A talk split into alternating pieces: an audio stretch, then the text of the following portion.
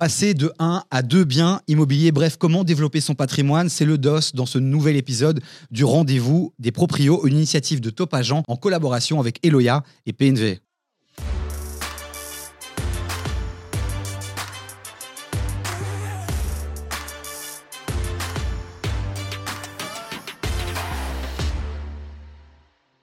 Et pour ce nouvel épisode, comme à chaque fois, évidemment, on retrouve une belle bande de passionnés et de BG. Ils sont là, de retour. On va commencer par le visage et la voix que vous connaissez. Nayani est avec nous. Comment ça va, Nayani? Très bien, merci. Et toi? Je te sens particulièrement en forme, toi, aujourd'hui. Qu'est-ce qui se passe Tout va bien. On a ouvert un petit bouton, on se met en mode BG. C'est déjà l'été pour Nayani.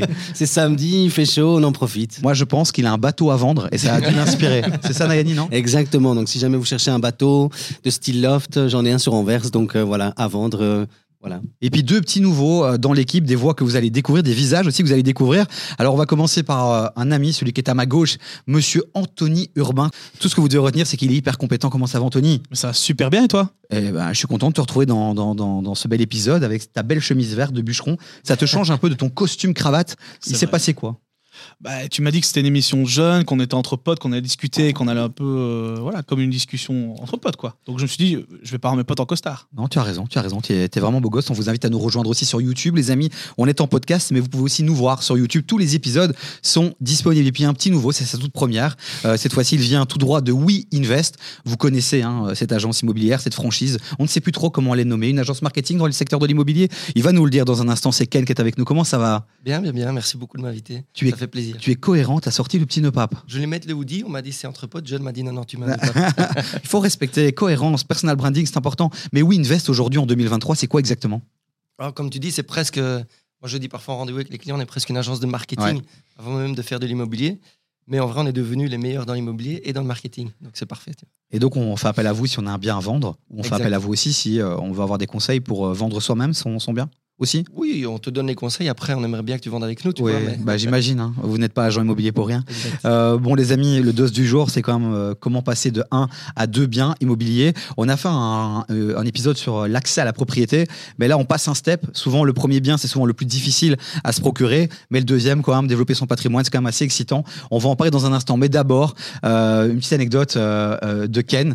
C'est ta première, donc il faut que tu nous balances un dossier. Il s'est passé quoi là dans ta vie ces derniers temps? Bah, ça tombe bien puisqu'on aborde le sujet de comment passer euh, au deuxième bien. Et ben moi, je suis passé au deuxième bien cette année. Mhm. Et euh, il y a pas mal de gens qui m'ont dit ouais, non, achète pas ça et tout, ce que j'ai acheté dans un quartier qui est pas hyper sexy. Je me suis dit non, bon rendement, petit studio qui me rapporte plus ou moins en cash flow, presque 500 euros par mois. Donc euh, du, du solide. Mais quand c'est trop bien payé, C'est c'est suspect. qu'il y, a- c'est qu'il y a quelque chose. Et en fait, après là que j'ai découvert qu'au rez-de-chaussée et au premier étage, c'est un seul propriétaire, ben, il a mis des putes. Non. Ouais. Et donc, euh, on est en justice là parce que c'est très très compliqué. Aïe, aïe, aïe, mais tu vas Heureusement, le faire quoi alors paye pour l'instant parce qu'à mon avis, il est peut-être client, tu vois. T'es dans une situation qui est complexe ouais, quand même. Ça, c'est compliqué. Tu vas faire quoi alors? Tu vas te battre ou tu vas le revendre ton appartement? Ou tu vas profiter est- des services qui sont proposés au rez-de-chaussée? Pour l'instant, il va être difficilement vendable. Tant J'imagine. que mon locataire paye, je mets ma tête dans le sol et je fais comme s'il se passait rien, tu vois. Et ben voilà, première anecdote gênante de, de, de- de cette émission, les amis. Tout au long de l'émission, vous le savez aussi, euh, on partage des belles anecdotes. Et Anthony, toi aussi, je sais que tu en as beaucoup. Alors toi, tu vas nous parler évidemment de tout ce qui est financier. Monsieur Chiffre, dans cette émission, ce sera toi. Nayani, il est toujours là. On ne sait pas toujours pourquoi, mais je pense qu'il aura quelques belles anecdotes encore à nous partager. Voilà, il, il est juste là pour vendre son bateau. Donc à tout moment, il va le placer. Vraiment à tout moment. Euh, bon, euh, on va rentrer dans le vif du sujet. Comment passer de 1 à, à 2 biens immobiliers? Alors. euh, la question que j'ai envie de vous poser pour démarrer, c'est finalement est-ce que on se pose les mêmes questions Euh, Est-ce qu'on doit se poser les mêmes questions quand on achète un premier bien? Est-ce que c'est les mêmes réflexes à avoir ou alors finalement il faut penser différemment? Anthony Bah, en tout cas, du point de vue du financement, du point de vue de ce que tu veux faire, non. Quand tu quand es investisseur, je vais dire que tu vas plutôt choisir euh, une localité déjà qui est peut-être bah, plus rentable, effectivement, alors que le bien que tu as acheté pour toi, c'est tu vas plus chercher du confort, etc. Donc, c'est pas, tu vas pas forcément chercher de la rentabilité et du cash flow. Euh, et deuxièmement, bah, pour parler justement un peu chiffre, au niveau de tout ce qui est, tout ce qui est taux, de tout ce qui est, je vais dire, euh, manière d'investir, quand tu es investisseur, le taux, tu regardes un peu moins, tu fais plus des calculs de plus et de moins. Et si effectivement tu es rentable avec tes plus et tes moins, alors c'est que ton investissement est bon. Bon, le king de l'achat dans cette émission, ça reste Nayani. Nayani, est-ce que tu rejoins ce qu'Anthony vient de dire? Je suis tout à fait d'accord avec, euh, avec ce qu'il vient de dire. La seule chose, c'est que maintenant, à partir du moment où tu veux euh, acheter un deuxième bien immobilier, le dossier se présente d'une manière tout à fait différente. Donc, il y a des aspects, il y a des points qui sont très importants euh, à, à garder en tête parce qu'on ne présente pas le, le deuxième achat comme on présente le premier achat. Ok. Ça, je peux développer, mais on peut. Ouais, on fait un petit tour de table et puis on reviendra évidemment. On a, on a 20 minutes pour aborder euh, cette thématique-là. Ken, tu es d'accord avec tout ce qui vient de se dire? Tu as envie de rajouter, nuancer peut-être quelque chose? Non, non, ouais, je suis d'accord. La localisation est très importante et préparer un bon dossier, c'est important aussi. Il faut savoir que quand on achète un premier bien ou même le deuxième, il faut essayer d'enlever les sentiments là-dedans. Euh, c'est pour ça que c'est moi qui décide et pas ma femme. Euh, mais donc, euh, non, non, quand on achète un bien d'investissement, ben, il faut pas être euh, s'im- s'imaginer vivre dedans. Euh, Il y a des gens qui vivent dans des quartiers partout euh, en Belgique euh, où peut-être que nous, on n'a pas envie d'aller. Mais en vrai, si c'est efficace, belle petite salle de douche, belle petite cuisine, les gens louent. Et donc, euh, il faut pouvoir sortir ça, Ouais. euh, acheter rationnellement. Donc juste bien vérifier quand même ce qui se passe au rez-de-chaussée euh, et au premier. Exact. Euh, c'est important. Très important. Mais justement, préparer un bon dossier, là, je l'ai entendu, mais ça veut dire quoi concrètement préparer un bon dossier? Euh, Un dossier pour qui euh, Pourquoi Bah, le- t'as le dossier. ça, sorry. Non, non, donc, t'as as le dossier, pour moi, tu as toute la partie financement, et je pense que c'est de ça qu'il voulait parler aussi. C'est de dire que, en gros, tu dois un peu connaître ce que, le, ce que ton intermédiaire, donc ça peut être un banquier, ça peut être un courtier, peu importe, attend de toi. Et donc, connaître les critères, entre guillemets, et arriver avec un dossier qui est déjà.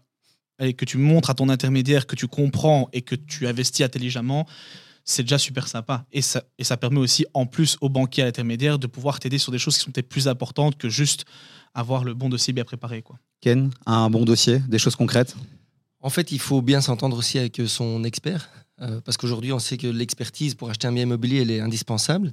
Et donc, moi, j'aime bien acheter, on va dire, des croûtes, parce que l'expertise au moment de l'achat, euh, souvent l'expert se base sur l'offre que tu as faite, et donc il va mettre le prix d'achat. Il va pas se casser la tête, il va pas mettre plus, il va pas mettre moins. Tu auras ton expertise. Mais avec quelques travaux très précis, une fois que les travaux sont faits, tu peux faire réexpertiser ton bien. Et tout à coup, tu sais gagner 15-20% de, de plus-value, alors que c'est pas ton argent, tu vois, c'est l'argent de la banque. Et tu achètes un truc à, je sais pas moi, 150, 200 000, tu prends 10, 20, 20% tu as directement 40 000 de, de disponibilité pour acheter ton, nouveau, ton nouvel appartement, ton deuxième bien, justement. Et quand tu, tu peux- tu peux réutiliser en fait le- la plus-value entre guillemets fictive que l'expert aura donnée pour réinvestir. Au lieu de sortir l'argent toi-même, tu utilises ça. On va, on va justement parler dans un instant justement de, de ce qu'on fait avec le bien qu'on a déjà. Est-ce qu'il peut aider justement pour l'achat d'un deuxième bien? Donc on va en parler dans un instant. Mais on continue avec le dossier Nayani. Euh, la, la- la- la phase de préparation finalement avant l'achat d'un deuxième bien. Il faut vraiment se dire aussi qu'on parle aussi à toutes des personnes qui n'y connaissent strictement rien. Déjà ça a été galère pour eux d'acheter un premier bien. Et là j'entends il faut préparer un dossier, il faut préparer un dossier. Moi ça me fait peur. Donc concrètement c'est, c'est- je fais appel à qui et je mets quoi dans ce dossier? Concrètement, le premier bien, c'est- c'est la première marche d'un escalier. Mhm. C'est comme ça qu'il faut le voir. C'est que le premier bien, c'est la première marche. Il faut savoir s'appuyer dessus pour pouvoir mieux sauter. Et donc, à partir de ce moment-là, ça veut dire qu'il faut déjà, ben, à partir du moment où on a déjà un bien en main, déjà bien l'évaluer par un expert actuel. Donc, euh, dire voilà, le bien à l'époque de l'achat, il valait autant. X années plus tard, il vaut autant. Et grâce à cette différence de plus-value entre les deux, on a une marge sur laquelle la banque peut s'appuyer pour mieux donner un crédit. Donc, c'est très important d'avoir une excellente expertise sur le premier avant d'enchaîner le deuxième. Ça, c'est la première chose. Et ce qu'il explique aussi, c'est super important. Il dit dans sa phrase, il y a quelques années plus tard, on le réexpertise. C'est vrai que là, par contre, il faut être honnête par rapport à ça. Si tu viens d'acheter ton premier bien et que tu veux de suite acheter Non. le deuxième, c'est très compliqué. C'est très compliqué. Là, c'est chaud. Parce que l'expertise, justement, en question, Il n'y a pas de. il n'y a pas de plus-value. Alors quel timing Alors quel délai? Ah, Au minimum, je dirais, il y a des gens, ils achètent dans la même année deux biens, c'est possible aussi. Hein, mais au minimum, je dirais deux années, ça me semble, ça me semble quelque chose de to- totalement cohérent entre le premier et le deuxième, dans le sens où il y a le temps que le marché monte un petit peu, que le bien, si ça se trouve, on a fait des travaux dedans, il a pris un peu de valeur, et le deuxième, on a, on a une bonne affaire immobilière en cours, donc il y a une possibilité sur deux ans de, de, de faire deux bonnes affaires, deux bonnes acquisitions. Et pour la banque aussi, c'est très important parce que la banque, elle vous voit aussi d'un œil extérieur et elle se dit tiens, celui-là, il va acheter 10 biens en un an, ça va pas. Par contre, il agit en tant que bon père de famille et il vient, il prend un bien tous les années ou tous les deux ans. C'est quelque chose, on va dire, c'est un rythme de croisière tout à fait acceptable. On parle beaucoup du premier bien. Euh, on va creuser un peu cette idée-là parce qu'il y a beaucoup de gens qui se demandent tiens, est-ce que je dois le vendre? Est-ce que euh, je dois rester habité dedans et plutôt acheter pour louer? Ou alors je garde mon bien mais je le mets en location et j'achète pour habiter Finalement, ce premier bien, euh, comment on peut l'utiliser pour créer un effet de levier peut-être pour euh, acheter le deuxième bien, Anthony? Ben, ça va dépendre justement de ton premier achat déjà. Donc Ouais. ça rejoint un peu ce que j'ai dit tout à l'heure. Si tu l'as acheté pour y vivre, c'est pas forcément ou pas toujours en tout cas une bonne idée de le louer parce qu'effectivement, si tu l'as loué pour y vivre, tu as peut-être fait effectivement des beaux travaux, tu l'as peut-être embelli, tu as peut-être fait un Mhm. truc, ton crédit te, te coûte peut-être trop cher. Tu vois ce que je veux dire Ta stratégie de départ, c'était pas de louer, donc c'est peut-être pas le bon endroit non plus.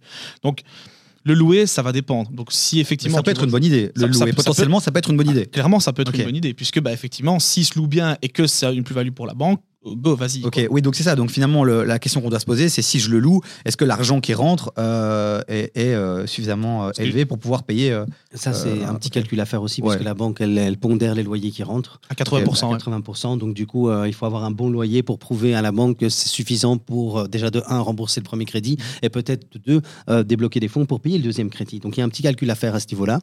Donc, il y a le louer intelligemment aussi pour pouvoir euh, avoir plus de poids dans le dossier. Ok.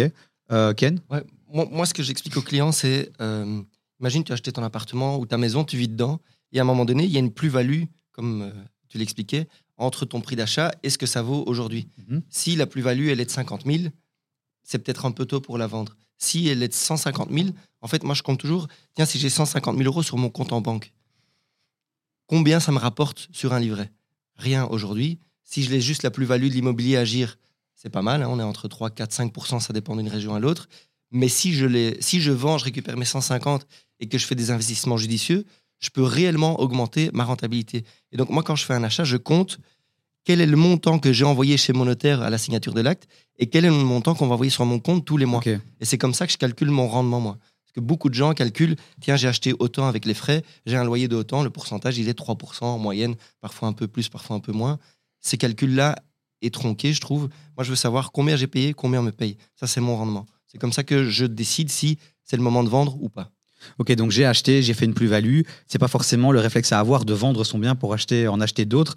Euh, la banque peut valoriser aussi finalement euh, le- le- la valeur du bien et peut utiliser ça comme. euh, Ouais, clairement, clairement. Ça, en fait, c'est effectivement toute la plus-value, en fait, si tu veux, de l'expertise par rapport, et c'est même pas par rapport à l'achat de ton bien, c'est par rapport à à ce que tu as déjà remboursé, ce qui reste à rembourser sur ton crédit, tu vois.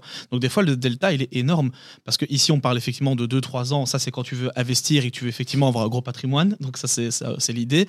Mais imagine que tu as un bien, ça fait 10 ans que tu le rembourses. Ouais. Eh, déjà, je veux dire, ce que tu as remboursé, que tu Ouais. peux réutiliser demain, plus la plus-value. Et ça, effectivement, il a raison. C'est c'est vraiment. C'est comme si tu mettais l'argent en cash. Ouais. Des fois, tu as des de- bah, 100, 125, 200 000. Des fois, j'ai eu des, des gens qui, ouais, qui, qui avaient euh, 200 000 de plus-value et ils me disent Ouais, j'ai pas un euro de côté. Ok, mais c'est pas grave. C'est comme si tu m'amenais 200 000 euros parce que grâce à la plus-value, tu peux le réutiliser. Ken, en début d'émission, tu disais justement que toi, tu venais d'investir dans ton deuxième bien. Ouais. Euh, Quel, a été, quel a été le moment charnière finalement, le moment où tu t'es dit tiens, là, je peux investir maintenant? C'était dû à quoi? C'est parce que tu avais assez d'argent sur ton compte en banque Parce que ton bien premier avait pris justement euh, de la valeur Qu'est-ce qui a été euh, ce moment charnière? En fait, j'avais acheté un premier bien Ouais. euh, que j'ai revendu et euh, Dans lequel tu habitais ou pas? Dans lequel j'habitais. Donc au départ, j'y connaissais rien. Et donc, comme tous les Belges, en tout cas une grande partie, j'ai acheté, j'ai mis une belle cuisine, une belle salle de bain. euh, et, et puis j'ai travaillé chez Winvest. Et je me suis rendu compte que c'était pas malin, mais je l'avais fait, c'était fait. Et donc j'ai quand même revendu avec une belle plus-value parce que Mhm. des beaux travaux et tout, l'air de rien, quand tu mets ça sur le marché aujourd'hui, ça part rapidement à des bons prix.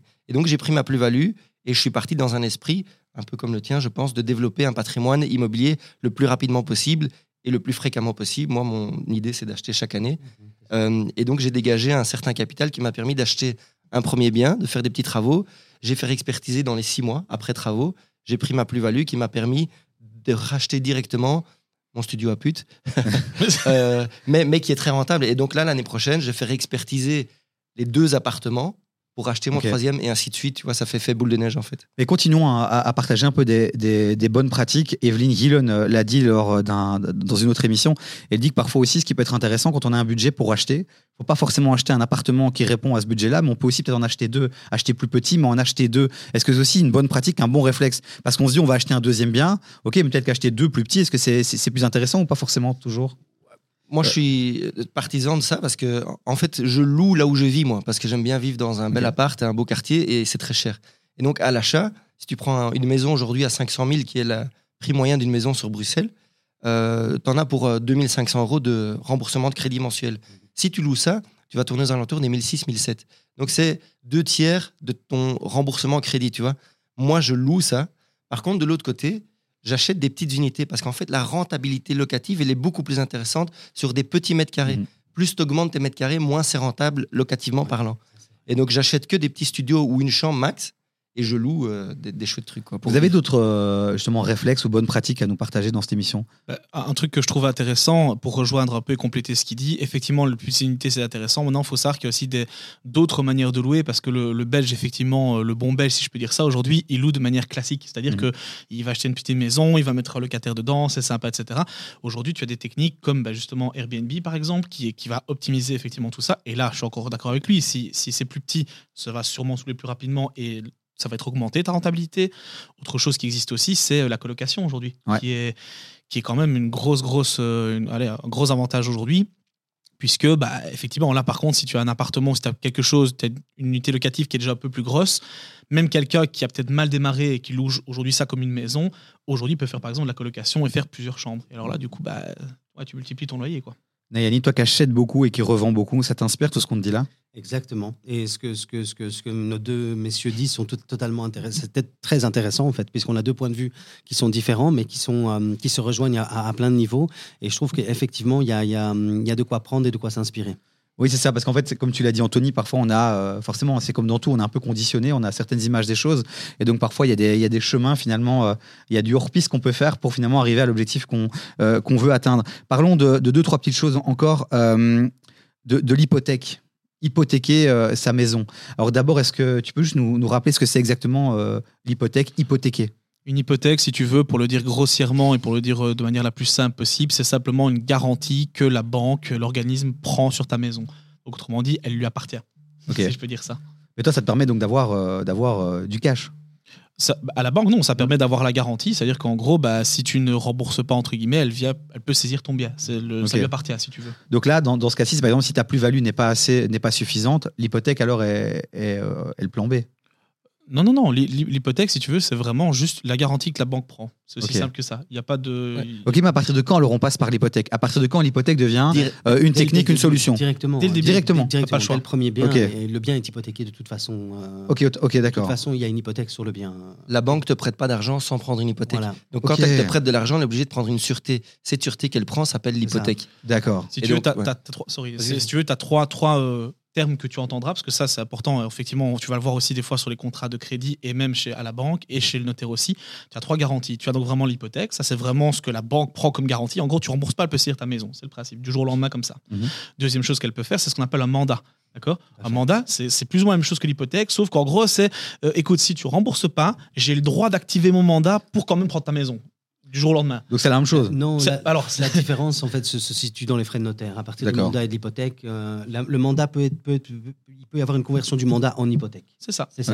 Mais donc ça veut dire à l'inscription, si tu achètes un bien pour un million d'euros, on peut avoir une hypothèque d'un million d'euros. Mais sur l'hypothèque d'un million d'euros, tu payes un certain montant chez le notaire. Par contre, le mandat, ils peuvent prendre sur ta maison d'un million d'euros un mandat, donc une hypothèque de 100 000 euros, mais un mandat de 900 000 euros. Ok. Donc ça réduit tes frais de notaire. Et ça, c'est quand tu as, tu as beaucoup d'achats, tu as plus facilement des mandats que des hypothèques. Voilà. Hypothéquer, ça fait peur. Euh, ce mot fait peur.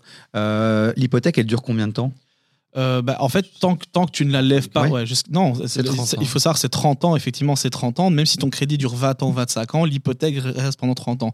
Et tu peux choisir de la lever ou pas. Et la lever, ça coûte de l'argent. Donc, ça, c'est un truc aussi qui est super intéressant. Ça dure 30 ans. C'est pas parce que tu as fait ton crédit en 20 ans qu'il faut forcément lever l'hypothèque. Pourquoi? Parce que si tu la lèves, ça va te coûter de l'argent. Et si la banque doit reprendre une hypothèque sur ta maison, tu vas encore repayer, tu vois.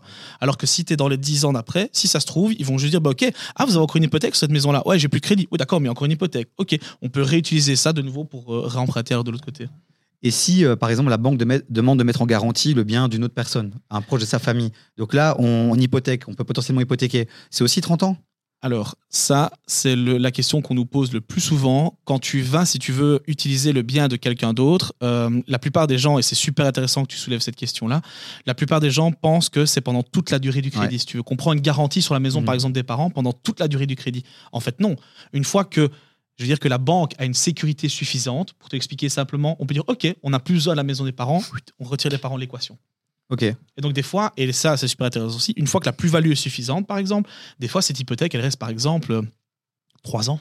Ok. Donc une, une sécurité suffisante, c'est quoi par exemple? Comment on peut atteindre cette sécurité suffisante pour les banques? Tu parlais de plus-value hein, euh, suffisamment intéressante. Ouais, Donc c'est les travaux qu'on fait entre temps qui font qu'à un moment donné, euh, c'est ça- quoi la ça- sécurité Ça, euh, peut être les travaux, sans vouloir rentrer dans le détail, si tu veux, tu as un terme que tu entendras souvent dans toutes les banques et c'est comme important de le connaître. Tu as ce qu'on appelle la quotité. Donc la quotité, c'est quoi? Si tu veux, c'est le montant que tu mets en garantie par rapport à ce que tu empruntes. et une fois que cette quotité, si tu veux, est suffisante, une fois que la garantie est suffisante, notamment, ben, comme tu as dit, grâce à des travaux, grâce à la plus-value de l'immobilier, grâce à plein de choses, si tu veux, on dit, OK, une fois que la garantie est suffisante et que l'immeuble se suffit à lui-même, si je peux dire ça, alors on enlève les parents de l'équation. Ok. Les banques estiment une garantie euh, suffisante à 80% en fait dès que tu passes à ton deuxième achat. Mhm. Donc 100% de tes valeurs immobilières, la banque va prêter, va prêter pardon, 80% au maximum. Et donc comment est-ce que tu atteins ces 20% de delta? Ben, Avec des travaux, en remboursant du capital et avec l'évolution du prix de l'immobilier simplement. Restons encore un peu dans les chiffres. Euh, et, je rappelle à ceux qui nous écoutent et qui nous regardent, vous n'hésitez pas à mettre euh, des questions en commentaire. Malheureusement, vu la durée du- de l'émission, on ne peut pas forcément aborder tous les sujets, mais nos experts sont là et euh, vont régulièrement aussi sur YouTube, en commentaire sur toutes les plateformes de streaming pour, pour regarder si vous avez des questions à poser. Donc vraiment, n'hésitez pas. Et n'hésitez pas aussi à les contacter en direct. hein, Ken de Winvest. Nayani, on ne sait jamais trop où il se trouve, mais il y a moyen de, chercher, de le trouver. Et puis sinon, il y a Anthony Urbain aussi qui est très actif sur les réseaux sociaux. En commentaire de YouTube, on a mis les liens directs vers leurs réseaux sociaux. Euh, en parlant de chiffres, encore, euh, quels sont les types de prêts euh, qui existent? Parce que je pense que c'est aussi une vraie question. De nouveau, on pense tout simplement à, à un seul prêt, mais on parle de prêts de crédit pont, on parle de plein de choses. Anthony, ça va être encore toi, je vais encore toi te lancer là-dessus. Ouais. Puis n'hésitez pas à réagir, à compléter, à nuancer. Ben, en, en- en résumé, c'est si tu veux, tu as, t'as essentiellement, si je peux dire ça, donc le crédit pont, je veux dire, c'est quelque chose à part. Si tu veux, crédit pont, c'est vraiment quand tu passes d'un crédit à l'autre, quand tu passes d'un bien à un autre. Donc en général, le crédit pont, si tu veux, tu vas payer des intérêts juste le temps que ton premier bien se vend. Donc ok, c'est utilisé, mais c'est pas quand on est investisseur, c'est pas le, le crédit qu'on utilise le plus. Ok, donc pour passer de un bien à deux, à deux le crédit pont, c'est pas forcément Non, euh, parce que quelque chose le crédit bon, c'est vraiment pour supprimer le premier afin de, payer le deuxième. C'est ça. Mais euh, j'imagine que donc euh, à la banque, il y a, il y, a, il y a 10 modèles différents, il y a plusieurs modèles ou Alors, les- Par contre, en fait, pour moi, tu as, si je peux dire ça, on va dire trois grandes catégories de crédits pour essayer de le faire. Je répète, c'est vraiment la manière Mhm. plus simple. C'est un sujet un peu compliqué. Tu vois, c'est- d'habitude, j'ai des conférences, ça me prend deux heures pour ça. Donc, euh, T'as trois minutes. Tu as parfait, top. Donc, en gros, tu as euh, un crédit classique où tu rembourses du capital et des intérêts. D'accord? Donc, en général, la mensualité va être, je veux dire, la plus élevée. Et là, on Tu est as- sur des taux de combien, euh, généralement Ouais, ça dépend de ton dossier. Je dirais que pour le moment, on est entre 3 et 4. Ok. Pour te répondre, euh, allez, euh, vraiment, euh, de ma- ouais, ils, ont, ils, ont, ils sont augmentés. Donc, euh, on est entre 3 et 4 pour le moment. D'accord. Euh, donc effectivement, première c'est capital et intérêt. Deuxième chose que tu peux faire, c'est euh, ce qu'on appelle donc des crédits bullet, des crédits termes fixes, des crédits lombards. C'est le même, le même, euh, même, la même famille, quoi. Même famille, Ouais. exactement. C'est des crédits sur lesquels tu peux rembourser soit pour la totalité de ton crédit, soit pour une partie, uniquement du capital. Gros avantage pour les investisseurs, il y en a énormément qui l'utilisent, c'est que ta mensualité va être plus basse. Parce Mhm. que forcément, tu rembourses que des intérêts pour une partie, si tu veux. Donc ça, c'est bien parce que ça peut te permettre d'avoir plus de cash flow, pas forcément plus de rentabilité, mais plus de cash flow en tout cas. Et tu vas pouvoir le réutiliser justement pour réinvestir dans un autre bien peut-être plus Mhm. rapidement. Attention que l'inconvénient de ça, c'est que au terme fixe, qui a été fixé avec la banque, si tu veux, ben, on va te, te demander de rembourser le capital en question. Ouais. Maintenant, ça peut, tu peux, entre-temps, soit le solder d'une manière ou d'autre, soit de, re- soit de revendre Ok, automatiquement. donc, ce que donc ça, c'est intéressant aussi dans une stratégie de, de, de, de- plusieurs investissements. Ouais, d'investissement. Ok, d'accord. Ok. Clairement. Et dernière catégorie, bah, tu as des crédits, si tu veux, euh, allez, pour pas citer le produit, mais tu as, des, tu as des crédits, si tu veux, qui augmentent au fil du temps, donc qui sont plus bas au départ Mhm. et qui augmentent par après. Ce qui est cool, c'est que ça peut te permettre d'avoir moins de mensuels au départ, Mhm. ça suit ton salaire et tu as des, des plus-values immobilières, je veux dire, plus rapides. Est-ce qu'il a réussi sa mission de résumer ça en trois minutes, Ken? Toi qui, es, qui as un passif de banquier, est-ce que c'est bien expliqué? C'est bien expliqué. Il, il en a oublié un que moi j'utilise euh, pour faire des faux crédits bullets. En fait, ce que tu fais, c'est que quand tu achètes un appartement dans lequel il y a des travaux, tu fais un crédit travaux. Moi, j'ai toujours à mes clients, quand vous faites un crédit travaux, faites toujours un devis plus élevé que ce que vous allez réellement faire. Parce que souvent, il y en a qui font les travaux et puis en cours, ils disent Ah merde, c'est plus cher que prévu. Ils doivent aller réemprunter à la banque. Et là, ils passent sur des crédits à la consommation où c'est beaucoup plus court Ouais. et la mensualité fait mal. Donc, il faut toujours faire un devis plus gros, faire ses travaux très rapidement. En un mois, ce serait l'idéal, tu vois. Et en fait, tant que tu n'as pas utilisé ton enveloppe crédit, tu ne dois pas commencer à rembourser le capital. Et tu peux faire ça pendant deux ans. Et donc, ce que moi, je- ce que je fais, c'est que j'achète des studios et des appartes, je les retape direct, et je dis à la banque, tiens, j'ai pas fini mes travaux, je vous appellerai quand je les finis. Et en fait, pendant 23 mois, moi, je ne paye que des intérêts. Mais au lieu de me taper une mensualité de 1000 euros, Ouais. ben, j'en paye 350. Et si je loue mon appart 850, pendant deux ans, j'ai mis 500 euros de côté tous les mois. C'est ce qu'on appelle, La ce appelle franchise en capital. La seule chose, c'est que son crédit va démarrer réellement deux ans plus tard. Ouais. Donc, il va Ça. payer son capital deux ans plus tard. Mais c'est une, technique que, que- pas mal. beaucoup. Non, on C'est fait pas mal. Beaucoup ça quand tu as des gros investissements aussi. Des gros immeubles à rénover, alors là, ça devient très intéressant. Moi, j'invite ceux qui nous écoutent et qui nous regardent à, à revenir en arrière et à réécouter deux fois, trois fois ce qui vient d'être dit, parce que j'ai l'impression, j'ai vu vos yeux briller euh, là-dessus. J'ai l'impression que vous pratiquez tous euh, Ouais, euh, cette petite technique-là. Bon, les amis, bah, le podcast, l'émission, elle avance, elle touche tout doucement à sa fin. Comment passer de un bien immobilier à deux? Comment développer son patrimoine? Est-ce que vous voulez rajouter encore quelque chose? Apporter une nuance, une autre info? Ouais. C'est beaucoup plus facile que ce qu'on croit. En fait, ça fait peur. euh, parce que nos papas, nos mamans nous ont toujours dit achète ta maison, rembourse pendant 25 ans, c'est ta meilleure épargne pension. C'est faux. La meilleure épargne pension, c'est d'acheter un maximum et, et de pouvoir arrêter de travailler le plus tôt possible parce que clairement, je ne travaillerai pas jusqu'à 67 ans. Euh, mais donc, il faut le faire. Euh, les premières nuits, c'est dur. Quand on achète le premier ou le deuxième, on stresse un peu, on se dit tiens, est-ce que c'était le bon truc? Est-ce qu'il y aura des putes ou pas dans mon immeuble? Mais en réalité, ceux qui gagnent, ceux qui deviennent riches, ils osent le faire. Et donc, le seul conseil que je peux donner, c'est allez-y, il faut pas, faut pas traîner, il faut le faire. Et c'est vrai que tu es le profil type euh, des gens qui nous écoutent et qui nous regardent. Tu n'étais pas forcément initié dès le départ. Tu as appris avec le temps, notamment en travaillant aussi dans le secteur de l'immobilier. Comment tu as appris finalement? Quoi Tu étais le soir sur, sur YouTube, tu as acheté des livres? Tu as fait comment pour apprendre? Tu as fait. pratiqué, puis t'as fait des- euh, tu l'as fait. Tu as fait des erreurs et puis ok, Ouais. d'accord. Le meilleur moyen d'apprendre, ben, c'est de sauter dans l'eau, Ouais, tu vois. tout à fait. Apprendre sur le tas. Faut y Ouais. aller. C'est clair. Un truc aussi qui est super important, c'est euh, de bien déterminer, je trouve, sa stratégie avant, de savoir ce qu'on va faire. Parce que si c'est juste dire, je vais acheter là parce qu'on m'a dit d'acheter là, je trouve pas ça, entre guillemets, malin. C'est de dire, OK, je vais acheter là parce que, et là, bah, justement, Winvest peut vraiment vous aider, c'est de dire, je vais acheter là parce qu'effectivement, là, par exemple, le Airbnb fonctionne bien, ou là, fonctionne, enfin, cette stratégie fonctionne bien, et avoir du coup aussi la bonne stratégie de, crédit derrière. C'est vrai que les, agences immobilières, à quel moment réellement on peut les contacter? Euh, dans, ce cas-ci, par exemple, l'agent immobilier, on peut aussi le contacter euh, en mode j'ai envie d'acheter. Et vous pouvez aussi conseiller sur les lieux, sur les, les techniques aussi, sur les pratiques. Ou alors non, on vient chez vous justement parce que vous avez un catalogue, vous avez un bien. On peut aussi venir en amont sans avoir vraiment ciblé de bien. Et vous pouvez conseiller euh, aussi les gens. Non, non, ben, c'est ce que je disais au début. euh, un agent immobilier, aujourd'hui, s'il n'a pas de réseau, c'est difficile. Ok. Et donc, euh, nous, pourquoi les clients nous payent? C'est pas juste pour mettre des photos sur ImoWeb et Mhm. ouvrir des Et c'est souvent l'image qu'on a. hein. Ouais, malheureusement, c'est pas le cas. En tout cas. Il y a des bons agents encore même hors Winvest et heureusement, hein, tu vois, il y, a, Ouais. il y a des gens qui travaillent vraiment bien. Mais l'idée, c'est qu'on puisse parfois amener des clients directement en off-market. Mhm. Et donc, on a pas mal de clients qui nous disent tiens, les gars, moi, je cherche tel investissement, tel immeuble de rapport, telle maison dans tel quartier. Dès qu'on les a, dès que les mandats sont signés, tu vois, on peut appeler les clients et leur présenter ces biens-là directement. Donc, ouais, faire appel à un agent immobilier quand tu es à la recherche, c'est intéressant. Quand tu es un investisseur, encore plus, parce que l'agent immobilier t'aime bien. Ouais. Il sait que quand tu l'appelles, il va sans doute acheter. Et euh, c'est vraiment intéressant pour nous d'avoir ce genre de clients. Parce qu'on se demande effectivement souvent euh, qui on doit contacter, on doit s'entourer de qui finalement. Il y a tellement d'acteurs.